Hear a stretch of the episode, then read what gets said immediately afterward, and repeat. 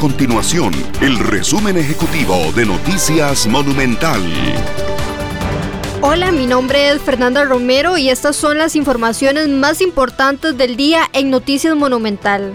La Caja Costarricense de Seguro Social alertó este miércoles que uno de cada cinco camas de la red hospitalaria está ocupada por pacientes con COVID-19.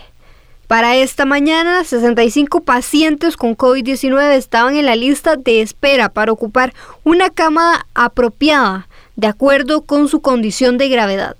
De estos pacientes, 7 están en estado crítico, 36 son severos, 12 de cuidado moderado, 9 leve y 1 en condición especial. El Ministerio de Educación Pública MEP valora tomar medidas ante el aumento de contagios de COVID-19. La institución reportó 1.024 casos de COVID-19 en la semana que va del 23 al 29 de abril, teniendo que aplicar protocolos sanitarios en 539 centros educativos.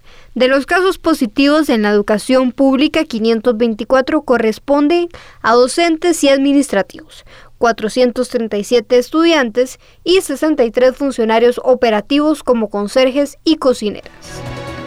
Estas y otras informaciones usted las puede encontrar en nuestro sitio web www.monumental.co.cr. Nuestro compromiso es mantener a Costa Rica informada. Esto fue el resumen ejecutivo de Noticias Monumental.